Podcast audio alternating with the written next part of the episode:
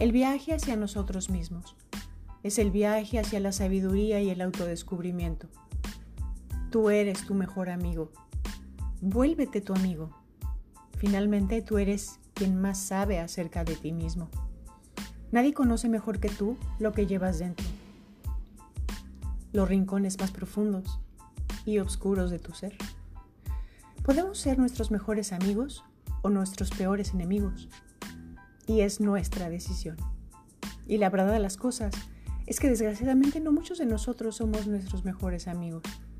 Generalmente solemos criticarnos, maltratando nuestro cuerpo y nuestra mente, muchas veces sin siquiera darnos cuenta.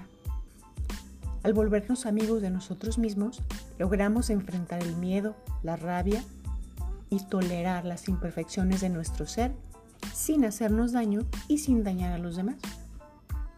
Comprenderemos que nuestros mayores obstáculos no se encuentran afuera, sino adentro de nosotros, y podremos analizarlos cercana y honestamente con la convicción plena de desarrollar una mejor autoconciencia, autocompasión y amor propio. Finalmente, esa es nuestra mejor opción. Así, encontraremos que el único y gran amigo que siempre hemos necesitado somos nosotros mismos. El ego es el único y gran obstáculo entre nosotros y el descubrimiento de nuestra esencia. El ego es el yo ilusorio que está presente en todo lo que hacemos. Nos hace sentir separados de lo que nos rodea. Crea hostilidad entre las personas, nos vuelve críticos de nosotros mismos y nos fomenta la resistencia al curso natural de las cosas. Por eso es que, entre otros métodos de autoexploración, la reflexión y la meditación se han vuelto tan populares, pues tienen el fin de ir desmantelando al ego sistemáticamente. Si miras tu vida de cerca, te darás cuenta que muchas cosas te han sucedido por la influencia del ego. Pero si trabajas en el control que en ocasiones éste tiene sobre ti, poco a poco encontrarás esa sensación de vuelta. Ama y trata a todos por igual, porque todos llevan por dentro lo mismo. Muchos de los conflictos surgen porque las personas piensan de forma diferente. Sin embargo, la mejor forma de cultivar el amor es mediante la comprensión. El temor y las emociones negativas como el deseo, la codicia y la necesidad que también son formas de temor, aunque no lo parezcan. Surgen del miedo, a tener un vacío que llenar y no poder hacerlo. Temor a no ser queridos, a quedarnos solos, a tener carencias.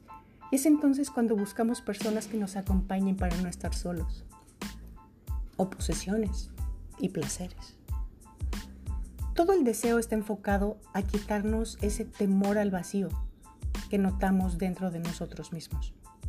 Cuando sentimos celos, por ejemplo, sentimos temor de que nos arrebaten algo o alguien que nosotros queremos. En resumen, detrás de toda emoción negativa hay un temor, porque en realidad somos muy vulnerables.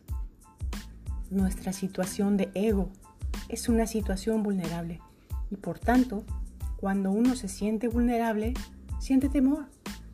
Debemos pasar por nuestros miedos conocerlos y atravesarlos. Todo lo que sea conocernos a nosotros mismos. Para esto se necesita valentía, pues es mucho más fácil no querer ver que asumir y aceptar lo que está ahí.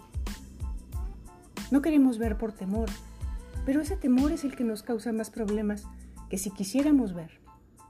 El problema está en que nos sabemos vulnerables y sabemos que nos pueden herir fácilmente y por eso tenemos miedo a que nos hieran. Ese miedo impregna nuestra relación con los demás. Muchas veces no queremos buscar pareja porque ya nos han herido y no queremos que nos hieran más, generándose un interminable miedo a ser heridos y al dolor. El miedo viene de un desconcierto básico y de la incapacidad para sintonizar y armonizar la mente con el cuerpo. Definitivamente hay que trabajar en nosotros mismos. Normalmente vivimos con una inconsciencia del cuerpo en la mente y esto nos hace perder estabilidad. De ahí surge el temor al sufrimiento que nos hace reprimir nuestros sentimientos y ponernos una barrera porque tenemos miedo de hacernos daño. Pero lo que no sabemos es que esta barrera que ponemos nos hace aún más daño. Es mucho mejor abrirse al sufrimiento, verlo y estar consciente de él y no pretender vivir anestesiados. Porque somos por fuera el reflejo de lo que somos por dentro.